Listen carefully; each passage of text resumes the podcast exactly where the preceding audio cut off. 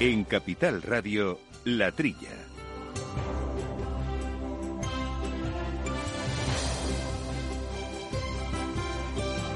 Muy buenos días, bienvenidos a este programa. Evidentemente no soy Juan Quintana, Miguel eh, San Martín, soy yo, les acompañaré durante esta próxima hora en este programa que, como saben, está dirigido a la gente del campo, a la gente de la agricultura, a la gente que trabaja por y para el medio ambiente y en el que vamos a hablar de muchas cuestiones de actualidad. Eh, analizaremos cómo está eh, en este momento el conflicto que se tiene con Estados Unidos por los aranceles a la aceituna de mesa. Los impuso en su día Donald Trump. La OMC dijo que no son legales y ahora Estados Unidos lo ha aceptado, pero no termina de quitar esas trabas a la exportación de la aceituna de mesa española. También hablaremos de cómo está la distribución, eh, de cómo intentan eh, mejorar esas relaciones entre los grandes supermercados, los pequeños y los productores, el sector primario,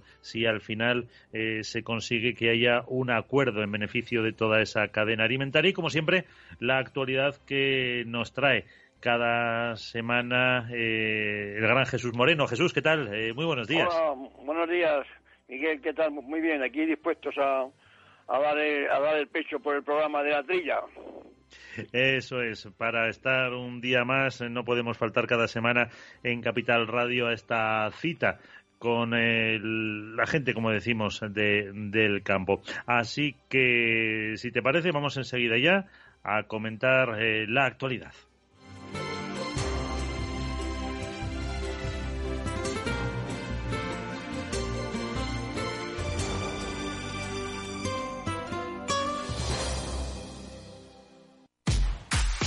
Al mal tiempo, mala helada.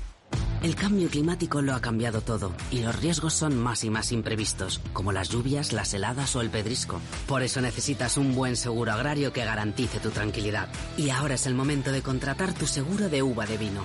Agroseguro. Trabaja sobre seguro. Pues si te parece, Jesús, vamos a empezar casi por lo último. Y es que eh, saltaban las alarmas esta semana en eh, Segovia porque eh, apareció, lo reconoció además el propio ministro de Agricultura, Pesca y Alimentación, Luis Planas, un brote de gripe aviar. Cuéntanos, ¿qué podemos decir de eso? Bueno, pues mira, esto suele ocurrir de vez en cuando. Bueno, el control de, nuestras granjas es, es, es, exhaustivo. Pero suele ocurrir de vez en cuando, seguramente en, algún, en, algún ave silvestre, que aparecen estos focos, eh, como, como el caso que, vamos a comentar aquí en, Segovia, donde una granja de, pavos con 18.900 ejemplares se, será, se ha detectado la gripe aviar. Bueno, no hay ningún problema. De momento se han eliminado todos los, todos los ejemplares como, como, como es predictivo y ahora el control, el control que depende de, la autonomía de, Castilla y León, seguro que está tomando las medidas adecuadas. Es decir, en un círculo de varios kilómetros alrededor de, la, granja, pues eh, es, eh, hacer los controles pertinentes para que no se expanda más de este sitio puntual. Yo creo que sabemos muy bien en, España cómo tratar eh, esta gripe aviar, tenemos experiencia en ello y no, y, no va a haber más problema que la erradicación y que no se expanda por las granjas de alrededor. Claro, ese es el principal problema de una gripe aviar. Eh, bueno, eh, lo sabrás tú perfectamente que, que, cuando empezó hace ya unos cuantos años eh, siempre causaba un gran revuelo y, mucho miedo con lo que podía pasar, pero bueno, parece que más o menos se van controlando todos esos brotes de esta, de esta enfermedad. Totalmente. En España hay una gran experiencia en, erradicar toda esta, clase de, problemas sanitarios a todos niveles, ya sea gripe aviar, como, como cuando el, famoso problema que tuvimos con las vacas locas.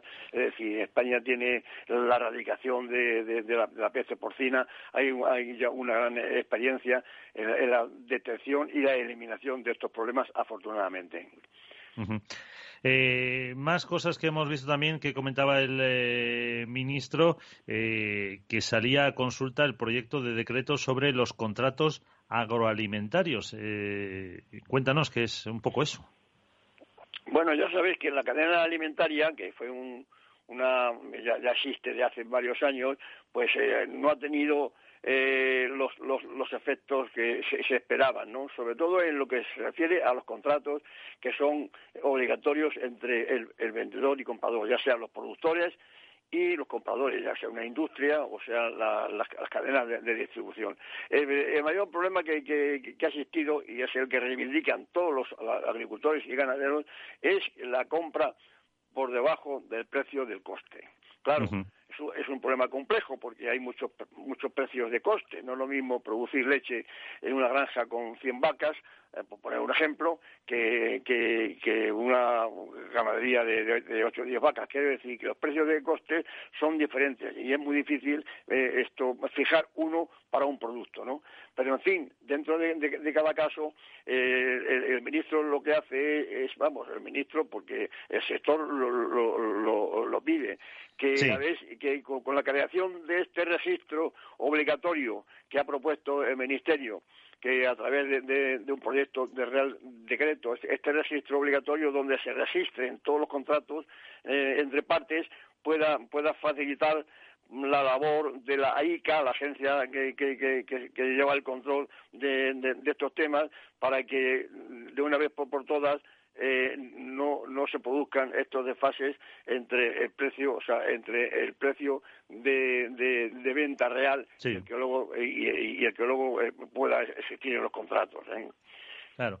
Pero, hombre, em, desde luego para el sector primario está bien que en esos contratos yo creo que se Mm, pues fijarán eh, un poco eh, cuáles han sido los costes de producción para que evidentemente eh, no mm, se pueda vender por debajo de, de ellos. lo que pasa que también no sé cómo lo ves si, si a lo mejor hay un riesgo de que claro, los costes están subiendo, la energía está subiendo, los piensos, los abonos, fertilizantes, todo se ha disparado, que esos precios caros luego la distribución a lo mejor no los quiera eh, porque son demasiado caros y, se busquen otros otros eh, productores. Pero claro, por otro lado, el agricultor tampoco puede vender a pérdidas. Ya, ya, ese es el peligro, hombre. Eh, vender a pérdidas en, un momento puntual se puede hacer, pero vamos, no no no eh, no, no con, con, con pues entonces es la ruina de, de, la producción. Yo creo que las, las cadenas y las industrias tienen que tener en cuenta que si desaparece la, la producción, se quedan ellos también sin negocio. Esto es una cosa que yo vengo diciendo, sobre todo en el tema de, de, la leche. Si, si, si no pagas la leche al precio debido para que existan las ganaderías, pues te puedes quedar sin leche. Eso es una cosa obvia, ¿no? Con lo cual, yo creo que este, este paso que se está dando en, perfeccionar la cadena alimentaria a través de los registros de los contratos pueda, pueda surtir efecto, que es lo que deseamos todos.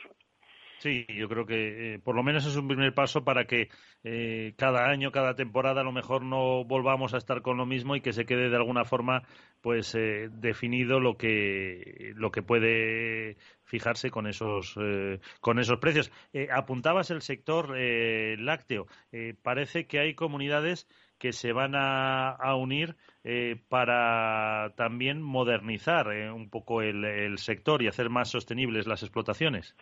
Me parece muy bien el, acuerdo que han, que, han suscrito entre las granjas, vamos, entre la producción de, leche en de Euskadi, Navarra, Cantabria y Cataluña. Más bien es el, norte del país que es donde mm, proliferan estas granjas.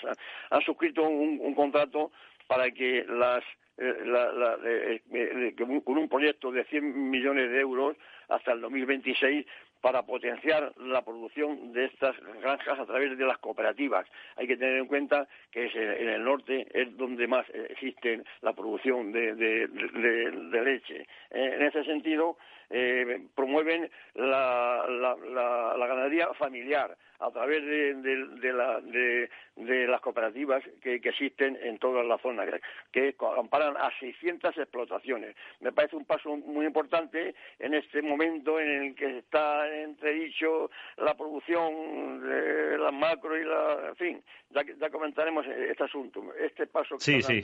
Eh, Luego comentamos lo de la carne, etcétera, etcétera. Lo encuentro muy positivo, ¿eh? Sí, porque además eso, eh, muchas veces mm, se tiene esa, esa imagen de, de las eh, pues explotaciones lácteas eh, como muy muy tradicionales pero cada vez se está modernizando más dentro de toda la calidad que dan y yo creo que muchas veces la introducción de tecnología también favorece que en cierta medida pueda haber un pues vamos a decir, un aprovechamiento y menos coste de producción porque al final esas inversiones pues suelen repercutir en que, en que los procesos pues sean más, eh, más baratos al final con, con las nuevas tecnologías. Totalmente de acuerdo. Eh, hace la, la, unión hace la fuerza. Es mucho más fácil tener una tecnología puntera eh, si se reúnen varias, eh, varias autonomías que, que, que, conllevan el, esfuerzo mucho mucho menor y, y, los efectos mucho más positivos ¿no? en toda la, la, la cornisa norte eh, excepto Galicia, eh, han, llegado a este acuerdo que va a ser muy positivo para la producción de estas 600 eh, explotaciones ganaderas. y un último apunte antes de entrar en otro en otras materias. el gobierno que también ha aprobado un real decreto para reducir la contaminación por nitratos. Lo aprobaba el Consejo de Ministros el pasado viernes. Ahí se refiere, pues eso, un poco a lo que procede de estos contaminantes de nitratos de, de todas las fuentes agrarias.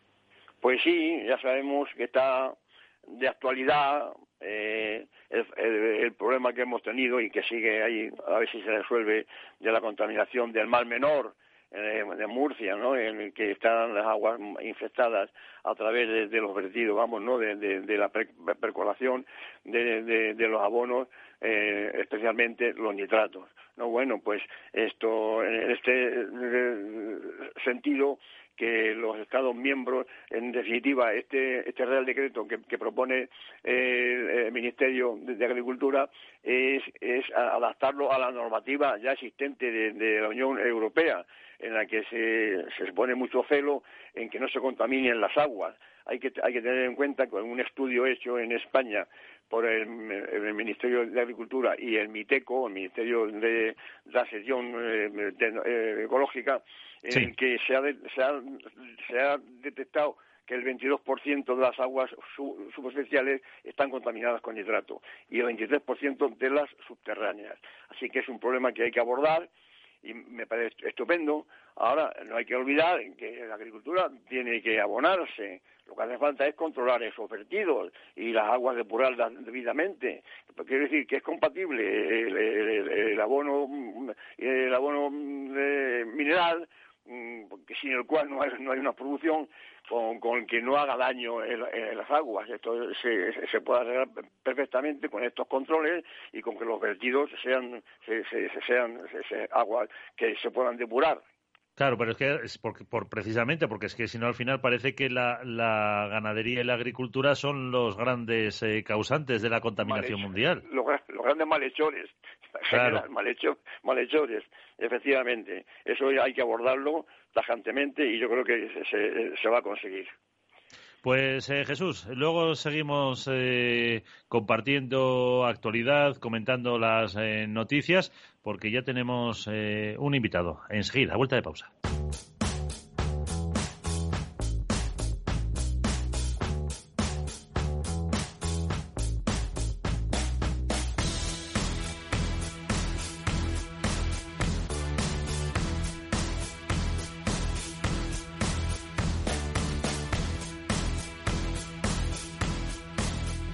Como decía, eh, vamos eh, a hablar, lo comentaba en la entrada del programa, eh, de la aceituna de mesa mm, con Antonio de Mora. Él es el secretario general y portavoz de ASEMESA.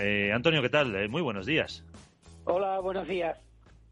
Eh, vamos a conocer un poco cómo está eh, la situación, luego hablaremos de más cuestiones, también me acompaña Jesús Moreno, eh, porque mm, ustedes consideraban que era muy buena noticia que Estados Unidos saltara esa resolución de la OMC, de la Organización Mundial de Comercio, sobre los aranceles a la aceituna negra española, que hayan decidido no recurrirla, que es un buen avance para mm, terminar con este conflicto que está causando pérdidas, pero mm, no termina de llegar, ¿no? Sí, e, efectivamente era, es una buena noticia, eh, no solamente la conclusión del informe, que es a favor de la Unión Europea, del informe de la OMC, que es a favor de la Unión Europea y en contra de Estados Unidos, e insta a Estados Unidos a que tome las medidas para ponerse en regla, en, orden respecto a las normas de la, de la OMC, sino que también, mucho más, es también una buena noticia el que Estados Unidos haya decidido asumir ese informe y no recurrirlo. Ahora tenemos que ver eh, si Estados Unidos hace la misma interpretación del informe, que lógicamente es muy complejo, aunque lo importante es la conclusión a favor de la Unión Europea, eh, pero hay que ver eh, los detalles, cómo interpreta Estados Unidos el informe, qué medidas entiende que debe tomar para ponerse en regla con las normas de la OMC y qué calendario propone para tomar esas medidas. Claro, eh, ¿y ustedes qué prevén eh, que, pueda decir? Porque mientras tanto, claro, eh, están esas eh, tasas a las importaciones. Nosotros muchos nos tememos en unos días, porque el plazo para esta comunicación formal de, la, de Estados Unidos a la OMC termina hoy, en estos días, muchos nos tememos que, que pueda pedir un plazo que, lo puede solicitar y la OMC se lo puede conceder excesivamente largo, incluso puede llegar a 15, 18 meses y además nos tememos que haga una interpretación diferente a la que nosotros hacemos y la Unión Europea y que busque la fórmula de que esto no tenga la consecuencia inmediata y directa de la eliminación de los aranceles. Lo que nosotros creemos es que la Unión Europea tiene que evitar a toda costa el, alargar esto, que Estados Unidos pueda dilatar esto, utilizando todas las artimañas eh, y posibilidades que le da el complejo procedimiento de la OMC y lo que debe hacer es buscar una solución, por decirlo de alguna forma, creativa, más práctica, por otras vías, en paralelo al, procedimiento de la OMC, que como ya digo, le permite a Estados Unidos dilatar esto en exceso. Pero ahí también eh, está el papel que vayan a jugar eh, tanto primero el Ministerio como luego la propia Unión Europea para mm, hablar con, con la secretaria de Agricultura de Estados Unidos, eh, intentar un poco acelerar el proceso o, o no, no lo sé. Sí, así es. De hecho, tuvimos una primera reunión eh, con, los, la ministra de Comercio, Reyes Maroto, y con el ministro de Agricultura, una reunión conjunta el 21 de diciembre, y ya acordamos una estrategia de cara a la Unión Europea, y para dejarle desde el principio muy, claro, muy claro a la Unión Europea, que es la que tiene la competencia en estos asuntos, de cómo debía actuar ante Estados Unidos. Y, es lo que he dicho, intentar por todos los medios evitar que esto se, se dilate, eh, que Estados Unidos pueda usar todas las posibilidades que le da el procedimiento de la OMC y buscar una solución práctica, eh, paralela, vía negociación, vía diálogo, ya que Estados Unidos ha manifestado a una instancia superior, a, una, instancia más política que el, Departamento de Comercio, que quiere evitar también el volver a la etapa anterior de conflictos y de, y de malas relaciones con la Unión Europea. Por lo tanto, ese es el camino que se tiene que seguir. Sí. Eh, ahora enseguida le dejo a Jesús que haga una pregunta y yo por mi parte otra más. Eh, mientras tanto siguen las eh, pérdidas. No sé si con el pasado jueves justo Joe Biden hacía un año de su toma de, posesión en, como presidente de Estados Unidos. durante este año mm, supongo que las pérdidas han, han seguido, que las exportaciones a Estados Unidos han quedado muy mermadas. Sí, sí, seguimos en la misma línea. Hemos perdido el 70% de las exportaciones que hacíamos a Estados Unidos y en lo que respecta a, los aranceles antidumping y anti-subvención de la aceituna negra seguimos exactamente igual. esto no, no cambia hasta que no haya una, un paso una disposición o algún acuerdo que tenga un, efecto práctico, que es la eliminación de los aranceles. Mientras no haya nada de eso, los aranceles siguen en vigor y seguimos perdiendo el mercado. Y, lo, paradójico de esto es que no está siendo a favor de Estados Unidos, está siendo a favor de países como Egipto, Turquía o Marruecos que se están beneficiando, incluso algunos de la Unión Europea, pero eso en menor medida. Países que no sufren el arancel del 35% que sufrimos nosotros. Jesús.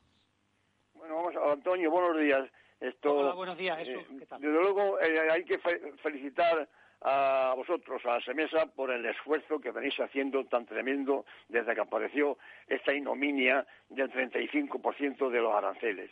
Pero es que esas cosas de Palacio van muy despacio. Mira que os ha costado, eh, ha, tardado tiempo Estados Unidos en reconocer que la aceituna de mesa española no tenía, se basaban en que tenía una, una subvención eh, cuando, cuando realmente eh, lo, que cobra la aceituna de mesa no está ligada a la producción. Pero han tardado dos años y pico en, formular eh, esta cuestión, demasiado tiempo. Y ahora, una vez que esto ya está reconocido, ¿por qué no se quitan ya en este momento los aranceles? Eso, sería lo justo. Y no darle ahora un plazo hasta, ver cuándo cuando, y, la, y, la, y la OMC la Organización Mundial de, Comercio se, imponga en ese sentido y le obliga a Estados Unidos a quitarlos ya los aranceles. ¿No te parece a ti? Sí, en primer lugar, muchas gracias a ti por, por, reconocer el esfuerzo que hace nuestra asociación, pero bueno, es digamos que es su especialidad. Es una asociación con casi 100 años de existencia que se ha dedicado fundamentalmente a defender los intereses de la industria española aceituna de mesa y muy especialmente los de la exportación y lógicamente no íbamos a estar parados ante una, situación como esta. ¿Por qué no hay resultado práctico inmediato? Porque esto viene por una denuncia del sector olivarero californiano. Eh, entonces mm, hay que tenerlo en cuenta, que detrás hay un sector que se siente perjudicado y que nos acusó de hacerle competencia desleal y daño debido a las ayudas ilegales de la Unión Europea. Ahora se ha demostrado que no son ilegales, por supuesto, y que Estados Unidos debe eliminarlas inmediatamente.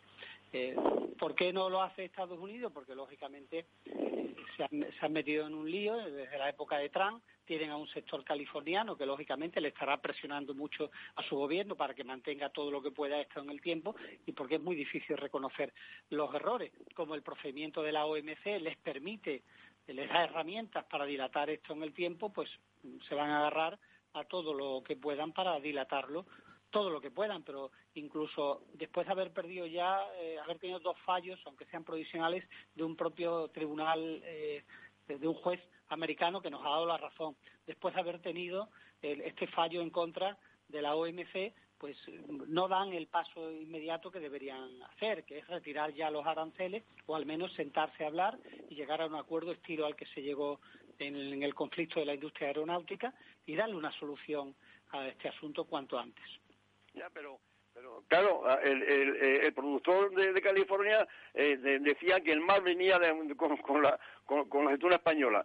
y ahora y ahora qué pasa con, la que lleva de, Egipto y de Marruecos y, de otros países. O sea que eh, eh, ellos no, no solucionan nada nada en ese sentido, porque me, imagino que el mercado vuestro ahora lo, han cubierto otros países, que eso es la, esa es la gran ignominia, que, la, aceituna no, no deja de, llegar ahora de otros países.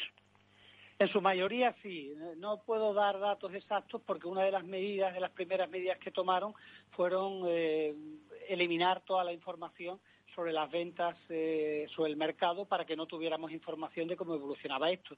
Pero sabemos que han crecido mucho estos países que he citado y ellos también habrán recuperado una parte del mercado, pero no ni, mucho menos la mayoría, habrán recuperado una pequeña parte. El gran beneficiado de todo esto, los grandes beneficiados están siendo otros países. Recuerdo que está detrás el sector californiano y que cuando uno ha abierto tres investigaciones, ha invertido tanto dinero en esto y se ha comprometido en la defensa de un sector nacional, pues cuesta mucho trabajo reconocer que ha metido la pata. Como la OMC no tiene instrumentos de, de una ejecución inmediata, pues eh, nosotros lo confiamos todo a una posible eh, negociación, un posible acuerdo.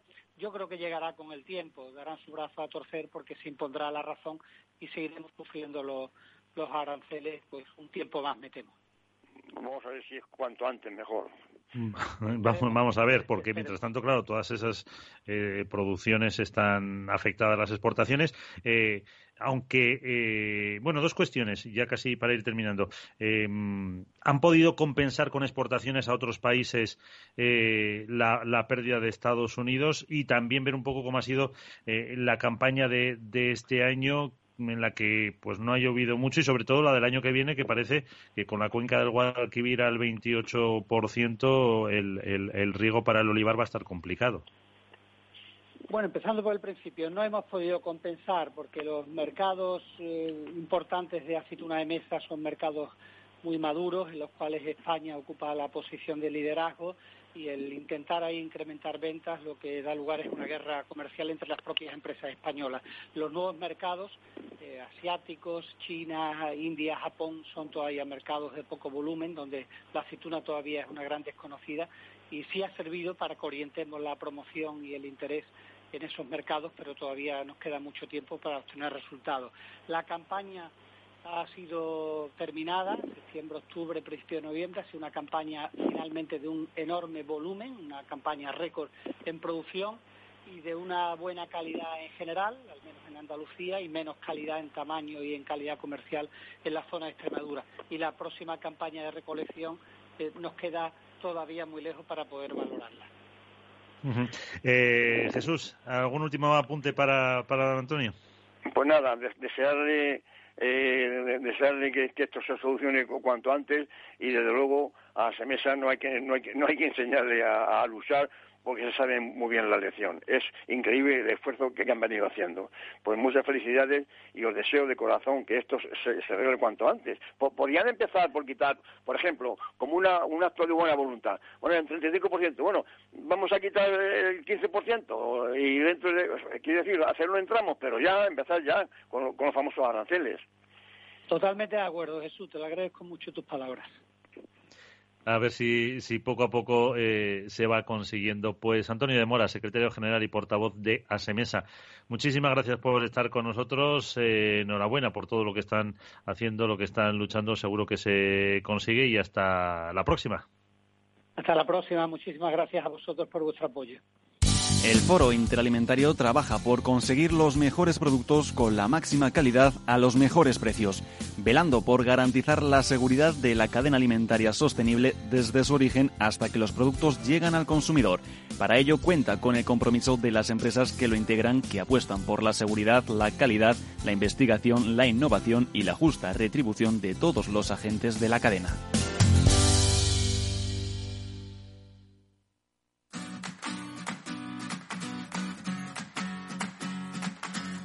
Pues muy interesante lo que nos ha costado Jesús eh, Antonio de Mora eh, respecto a las exportaciones, pero también hay que hablar de las eh, importaciones, porque ha habido mucho jaleo también. Hubo Consejo de Ministros de la Unión Europea en, Bruselas y ahí una de las peticiones que hizo el ministro de Agricultura Luis Planas es que las importaciones que lleguen a la Unión Europea pues cumplan una eh, mínimo estándar de calidad y de seguridad.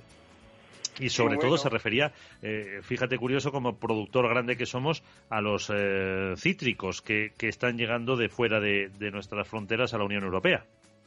Es un, es un problema este, recurrente. Ya, ya, ya llevamos varios años en que las importaciones de cítricos, sobre, todo de, Sudáfrica, vienen, vienen perjudicando al sector citrícola europeo y especialmente al español. Este es un tema ya, digamos que viejo. Todos los años vienen esas quejas tan justificadas de los, de los eh, eh, agricultores, de, especialmente de, Valencia. Es que es obvio, es obvio que, exijan lo que aquí se exige en la Unión Europea en las cuestiones de, producción y ahora esto que, el, ministro proclama es una política de reciprocidad, pero si eso es de cajón, de cajón que, claro, si supieran si supieran el, consumidor eh, eh, de Europa, que es tan, tan exquisito en la cuestión de exigencias, tal, si supieran que, que, lo, que llega de, de, terceros países no cumplen con las medidas ni de sanidad, ni, ni, ni, de, ni de bienestar animal, en el caso de ganadería, que con las que cumplen en, en, Europa. Yo no sé, yo siempre he mantenido una idea de que qué pasa, qué hay, qué hay ahí detrás que no sabemos, por qué se le permite estas entradas fuera de cuota, o sea, porque había unas cuotas de, importación, pero esas se las se, superan con creces, ¿no? No solamente de, de, Sudáfrica, sino también de, Turquía y de Egipto. Sí, sí, sí. Quiero decir que, que hay, algo que hay algo a cambio. ¿Qué, ¿Qué pasa porque no se pone seria la Unión Europea en ese sentido? Ahora parece ser que, que va en serio, vamos a ver si es verdad pues eh, vamos a ver, pero vamos, que como dices, es de cajón que tengan, eh, porque aquí se miran los fertilizantes, tiene una trazabilidad que se ha puesto, que no se ha puesto, y mm, nos estamos tomando frutas, verduras, eh, ahora mismo todas las uvas, por ejemplo, que, casi se venden sin semillas, son procedentes, de, como dices tú, de,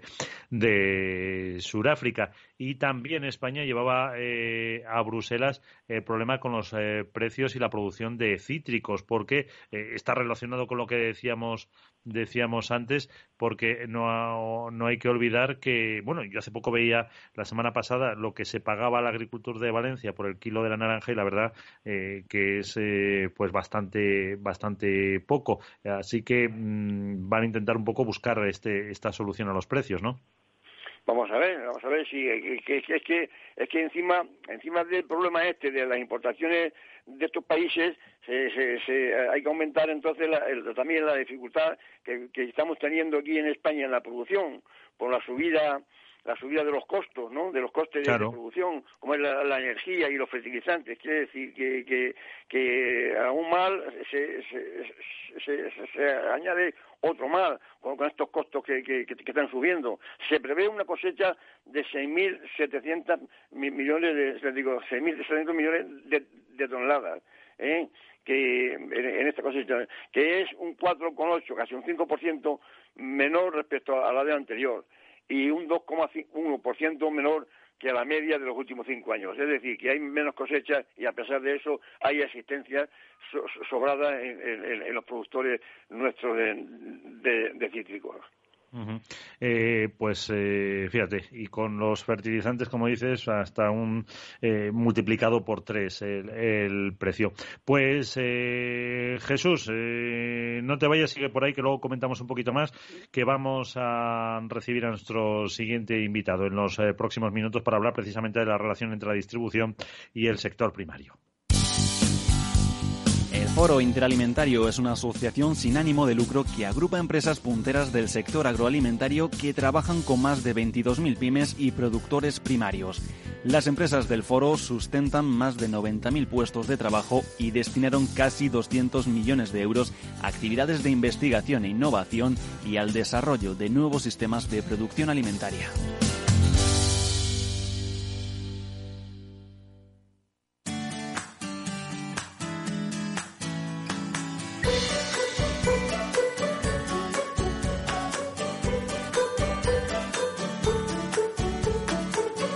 Asociación Española de Distribuidores, Autoservicios y Supermercados, ASEDAS, es la primera organización empresarial de distribución alimentaria de España.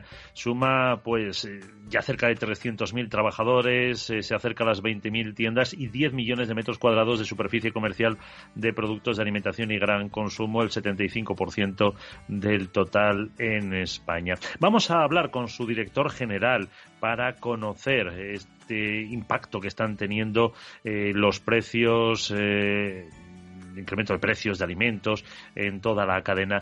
Eh, tenemos con nosotros a, como digo, a su director general, Ignacio García Magarzo. Don Ignacio, ¿qué tal? Muy buenos días. Hola, muy buenos días. evidentemente, este incremento de los precios que cada día se va notando en toda Europa, en todo el mundo, también tiene su reflejo para ustedes, ¿no? Sí, eh, efectivamente, después de, muchos meses, incluso ya podríamos decir dos años de precios de alimentación eh, extraordinariamente estables, diríamos con un IPC plano, pues en los últimos meses hemos conocido razones objetivas de incrementos de costes que han terminado reflejándose en el IPC de alimentación en nuestro país.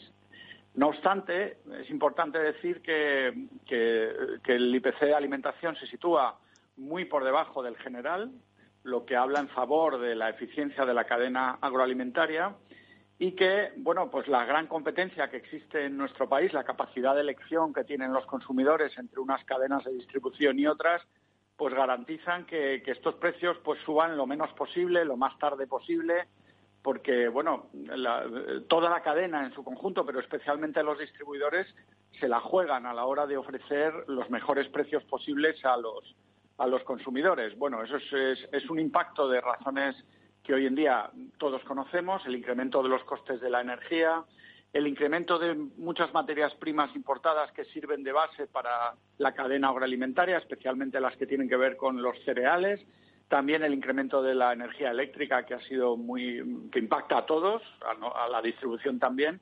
Bueno, el consumidor puede estar tranquilo porque a pesar de esos incrementos que, que afectan a todos y a todos los eslabones, la manera en la que se forman los precios es muy eficiente, insisto, y eso pues es una garantía de que le afecta lo menos posible, que es lo que pretendemos.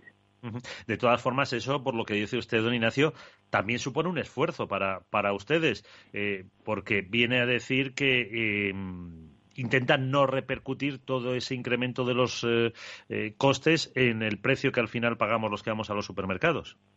Por supuesto, eso, eso es así no porque, en fin, no, no, no porque la, distribución trabaje para el consumidor, que lo hace, sino porque está obligada por la fuerte competencia. Eh, existen muchas, muchas cadenas, muchos canales de acceso al consumidor que compiten entre sí, afortunadamente. Canales tradicionales, canales más modernos, eh, distintos formatos, relaciones diferentes con los proveedores. Esa competencia es la que hace, bueno, pues que haya una, una tensión muy grande para tratar de ofrecer al consumidor los mejores precios. Y en ocasiones en las que como esta conocemos razones objetivas por las que los precios incrementan en, origen o por las que hay incrementos de costes que afectan a todos, eso se pone a prueba. Y los distribuidores obviamente tratan de subir lo menos posible con mucho esfuerzo que en muchos casos pues va en contra de su propio margen, pero es la manera de hacer sostenible un negocio en, un entorno tan competitivo como el que tenemos. Eh, eso genera tensión en los distintos eslabones, tensión en la cadena, pero claro, es una tensión de la que se benefician los consumidores. Tenemos que lograr que, es, que ellos lo entiendan y, bueno, que además de ser muy competitivos, pues todo sea sostenible, porque somos un gran país agroalimentario y nos estamos jugando mucho en esto. Es una situación muy compleja eh, en la que todo el mundo trata de poner de, lo, mejor posible que beneficia al consumidor, pero bueno, que, en, la que se pone a prueba realmente esa eficiencia de la que hablamos siempre.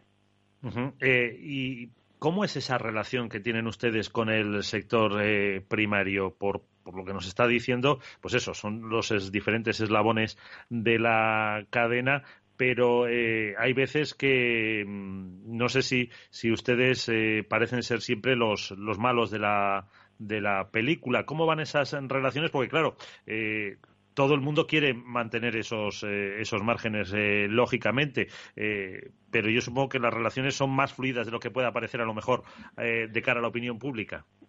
Claro, bueno, yo, yo diría que esas relaciones han cambiado mucho en los últimos años porque los eslabones hoy nos conocemos mejor nos entendemos mejor, miramos mejor unos a otros. Eh, las cadenas de distribución en nuestro país pues están lideradas por empresas que en muchos casos son empresas familiares, empresas regionales y tienen una relación de años con sus proveedores que tratan de mantener y de fortalecer porque al final son los que les permiten ofrecer al consumidor esos productos.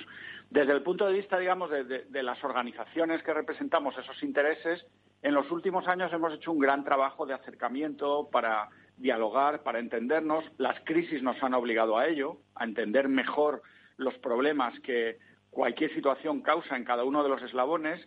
Y bueno, insisto, somos un gran país productor eh, agroalimentario. Para las empresas de distribución es muy importante que sus proveedores vayan bien, no solo porque lo son, sino porque también son sus clientes.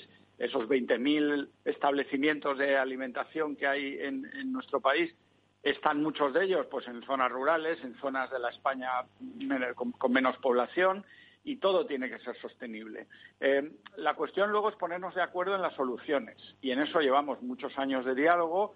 Hoy en día existen normas, pues eh, la ley de la cadena agroalimentaria, eh, directivas comunitarias que tratan de, regular las relaciones comerciales. Bueno, ahí hay mucho debate, hay veces que hay controversia, pero hay una visión común, una visión de cadena. Yo creo que hace años que eso ya se, está, se ha instalado en, las organizaciones agrarias, en las cooperativas, en los representantes de la industria y de la distribución. Tenemos problemas que hay que solucionar todos juntos y trabajamos todos para el consumidor. Bueno, pues eh, no sin dificultades, porque siempre hay una crisis nueva que nos obliga a, digamos, a ponernos las pilas, pero la verdad es que eh, ese diálogo con, los distintos eslabones ha mejorado mucho en los últimos años. Y con ese compromiso de no vender eh, por, o sea, de vender siempre por encima del precio de coste. Bueno, eso es una obligación legal ya desde el pasado día 16 de diciembre que se aprobó la modificación de la ley de la cadena alimentaria nosotros desde la distribución siempre habíamos dicho que, la venta pérdida no forma parte de las estrategias de la distribución con carácter general y que, bueno, es una práctica que se tiene que aislar y en todo caso tiene que estar bien regulada para que se sepa lo que se puede y lo que no se puede hacer. Es verdad que como consecuencia de una sentencia del Tribunal de, la Unión Europea, eh, la regulación en el ámbito comercial era un poco confusa hasta hace unos meses y eso se ha regulado de nuevo en la ley de la cadena agroalimentaria para que la venta pérdida esté prohibida en todos los eslabones, también el que vende al consumidor final. Nosotros, bueno, pues vamos a cumplir la ley, por supuesto, y además vamos a tratar eh, de que eso se haga con, con una transparencia y una claridad que permita a todos los operadores de todos los eslabones saber realmente cuáles son los límites legales para la fijación de precios. Si ese entorno está claro, eh, bueno, pues este es un problema que, podemos aislar y que podemos eliminar, porque muchas veces se achacaba la venta pérdida pues eh, la generación de otros problemas en, la formación de precios en origen. Bueno, pues eso ya está eso ya está regulado y a partir de ahí, bueno, pues esto no tiene por qué ser un problema. Eh, también para preguntar un poco cómo es el papel de los productos frescos en la distribución. Ya ha apuntado un poco cómo es esa relación con los eh, productores, pero yo creo que de mm, ahora no sé si tres, cuatro, cinco años a, esta parte, eh, algunos de los asociados que están en Asedas, Mercadona, Día, sí están poniendo mucho énfasis en mejorar esa sección de, de frescos y potenciar como a lo mejor incluso elemento diferencial frente eh, a otros eh, puntos de venta esa capacidad de llevar eh, lo mejor, lo más rápido al momento a sus establecimientos. ese es un punto importante también, a su vez, como comentaba usted, con la relación con ese sector primario. Por supuesto. yo diría en toda la distribución, por supuesto en las cadenas de supermercados, los productos frescos son un elemento esencial de diferenciación frente a sus competidores. Eh, claro, es lógico pensar que en productos envasados es más difícil diferenciarse, porque normalmente la oferta es similar en todas las compañías.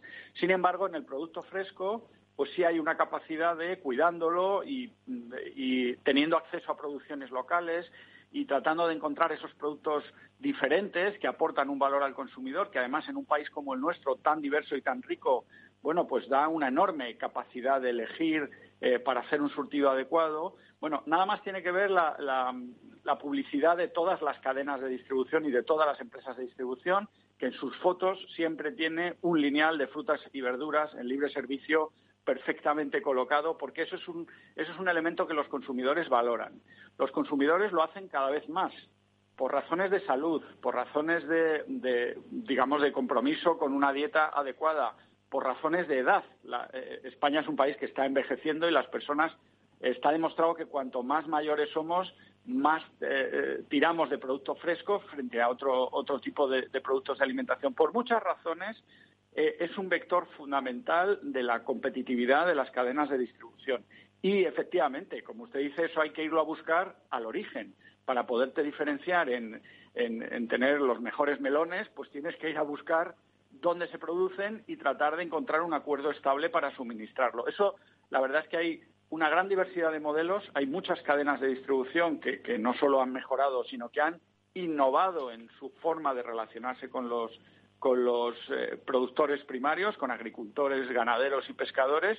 Y bueno, eso es un elemento también del fortalecimiento de la cadena en los últimos años, de la creación de valor. Eh, estamos muy orgullosos de poder decir que gracias a muchas eh, cadenas de distribución, bueno, pues se han producido cambios en el sector productor que le orientan hacia una mejor competitividad, mejor capacidad de llegar al consumidor, diferenciación lo que siempre decíamos antes, hay que producir lo que se vende y no tratar de vender lo que se produce. Bueno, eso, eso se, está, se está haciendo cada vez mejor gracias a esa visión de cadena también en los aspectos comerciales. ¿Cómo es la salud ahora mismo del eh, sector con este impacto de Omicron? Eh, está afectando a todas las empresas, nos afecta eh, el tema de bajas laborales. ¿Cómo se está llevando esta sexta ola? pues está suponiendo una enorme tensión para los trabajadores y para las, empresas. Afortunadamente llevamos ya dos años de pandemia en la que hemos demostrado que el, compromiso de trabajadores y de empresarios han convertido desde, el principio y lo siguen haciendo a, los supermercados, a las tiendas de distribución en entornos seguros. Eh, para los clientes fundamentalmente, también para los trabajadores, pero obviamente pues un, un pico en el crecimiento de los contagios como el que estamos viviendo en estos momentos afecta a todos eh, por entornos sociales, por encuentros. Bueno, lo que, lo que estamos viviendo en este momento también afecta a las cadenas de distribución que se han visto especialmente presionadas sobre todo por la decisión que han tomado algunas autoridades sanitarias de la concesión de bajas automáticas sin que hubiera altas previstas, porque han, han, complicado mucho estas razones, digamos, administrativas o burocráticas el eh, ordenar las plantillas que se han visto afectadas, sobre todo en el personal de tienda, de una forma importante.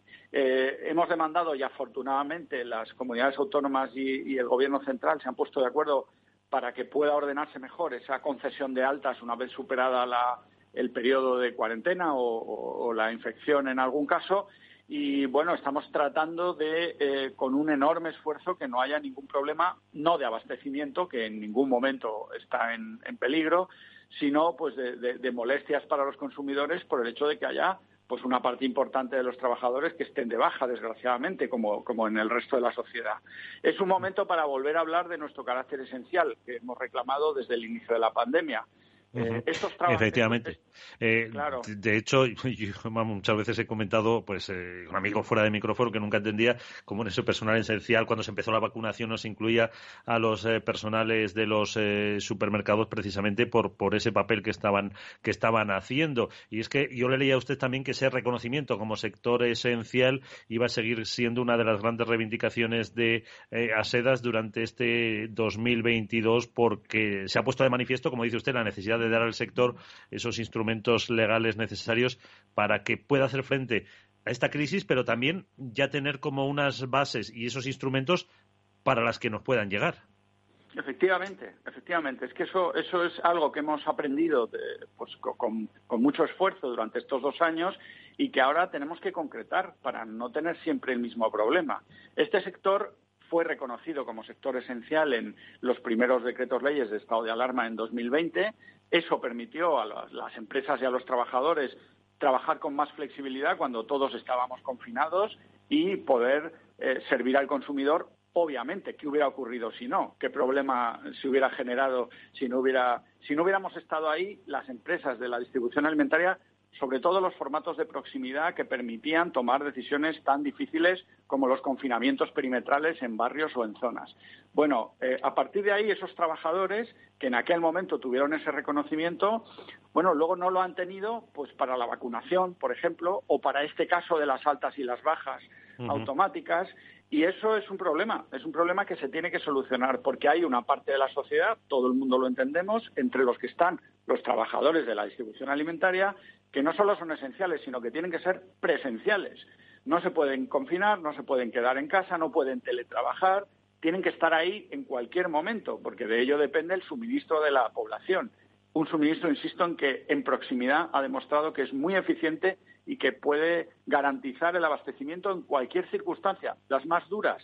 Hemos vivido Filomena, hemos vivido el volcán de La Palma durante este año y hemos comprobado que no hay ningún problema de abastecimiento gracias a la distribución. Bueno, pues se tiene que reconocer para que cada vez que nos enfrentamos a un nuevo reto, y, ya estamos, en fin, curados de espanto, iba a decir, pero llevamos ya muchos en los dos últimos años, pues no tengamos ningún problema eh, aumentado, digamos, por razones burocráticas o administrativas. Pues, eh, eh, ¿Y cómo va? Pues precisamente ese, supongo, el diálogo con la Administración. No sé si depende de, del Ministerio de Reyes Maroto, del de Luis Planas, el conseguir esos, esos instrumentos, porque yo creo que está claro, pero ahora hay que ver qué responde la otra parte. Bueno, nosotros bueno también muchas competencias transferidas. Claro, nosotros tenemos un diálogo constante con esos dos ministerios, por supuesto, Comercio y Agricultura son interlocutores habituales. Hoy mismo pues tenemos una reunión de, los, eh, eh, de, la eh, Agencia de, Información y Control Alimentaria que va a presidir el ministro, a la que vamos a acudir. Tenemos un diálogo constante, fluido y muy bueno que ha permitido solucionar muchos problemas a lo largo de estos dos años. Claro, las autoridades, el Gobierno, Estado y comunidades autónomas ahora mismo están ocupadas en la gestión de la crisis, en el día a día, en lo urgente, y, y, nosotros les apoyamos en eso y de hecho trabajamos para solucionar los problemas.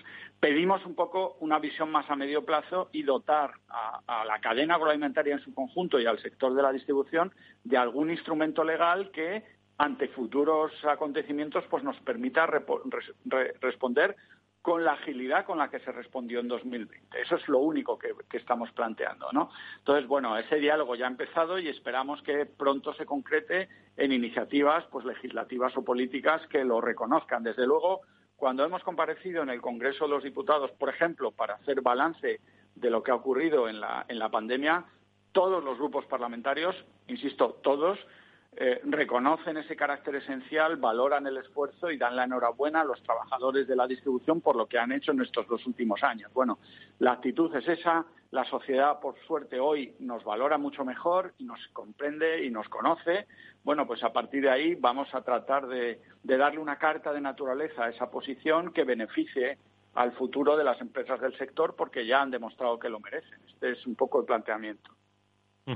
Pues eh, esperemos que, se consiga y que se, y se pueda avanzar en esta, en esta cuestión para eh, no tener que lamentarse dentro de, un tiempo, esperemos que, no, por supuesto, primero porque esté solucionado y segundo porque no haya ninguna crisis eh, como esta. Don Ignacio García Magarzo, que es el director general de ASED, la Asociación Española de Distribuidores, Autoservicios y Supermercados. Muchísimas gracias por estar con nosotros, enhorabuena por lo que están haciendo y hasta una próxima ocasión. Gracias por atendernos. Muchísimas gracias, un placer y hasta muy pronto.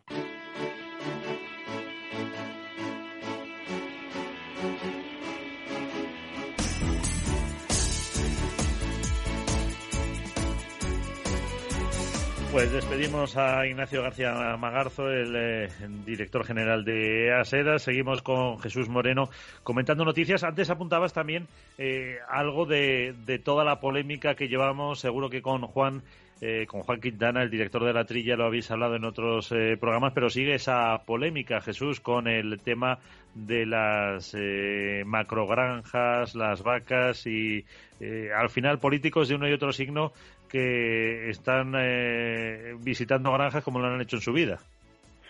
Bueno, es que este es la, la...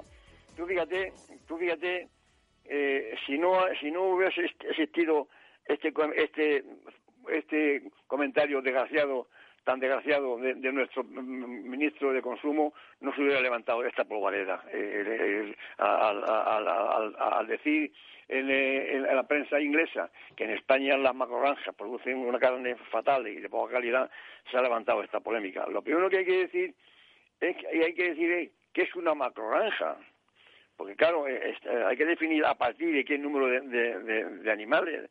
Estamos asistiendo a la desaparición de muchas ganaderías, sobre todo de, lácteos, porque están desapareciendo las, vaquerías desde cinco o seis vacas, porque no, son viables con la, con, la producción.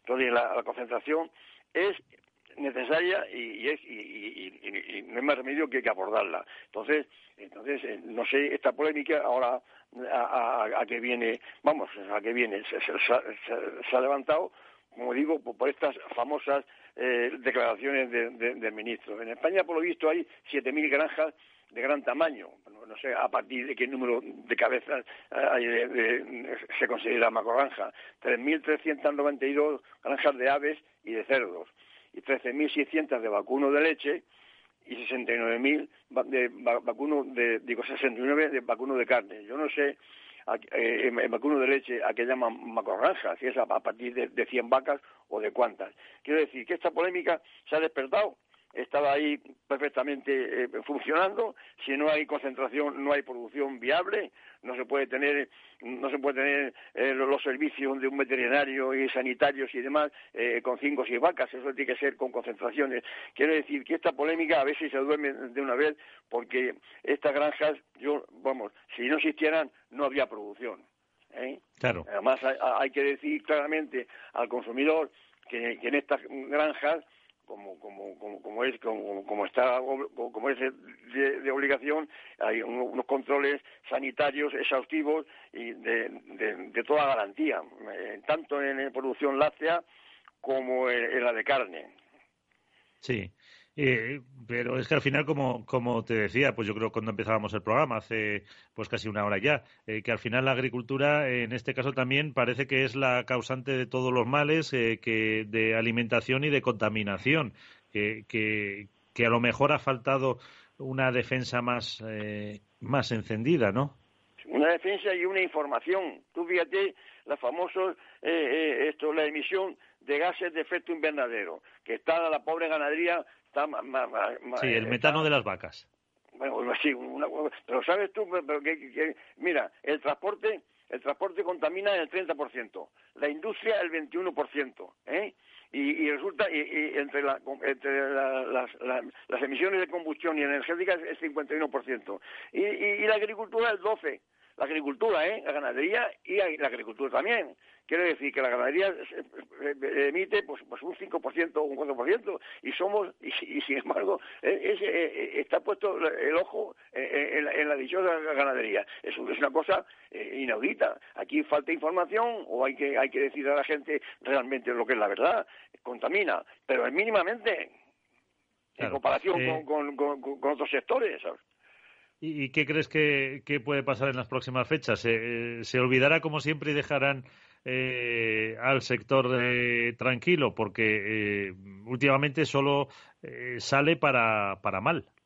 Yo creo que es lo que conviene, que esto, que esto se, se, se, acalle, se duerma y vuelva a, y vuelva al, estado en que, en, que, siempre ha tenido. A ver si también a los políticos, con, la campaña de las próximas elecciones que hay en Castilla y León, una de, las autonomías más afectadas, pues que no, que, que no se, se, se, dé tanta coba a la cuestión de la, de la porque cuanto más se hable de ella, eh, más, más lío se, se, se, forma en la cabeza de, consumidor, que es en definitiva el que a la postre tiene que decir si, esta carne eh, es, es, buena y, tiene calidad.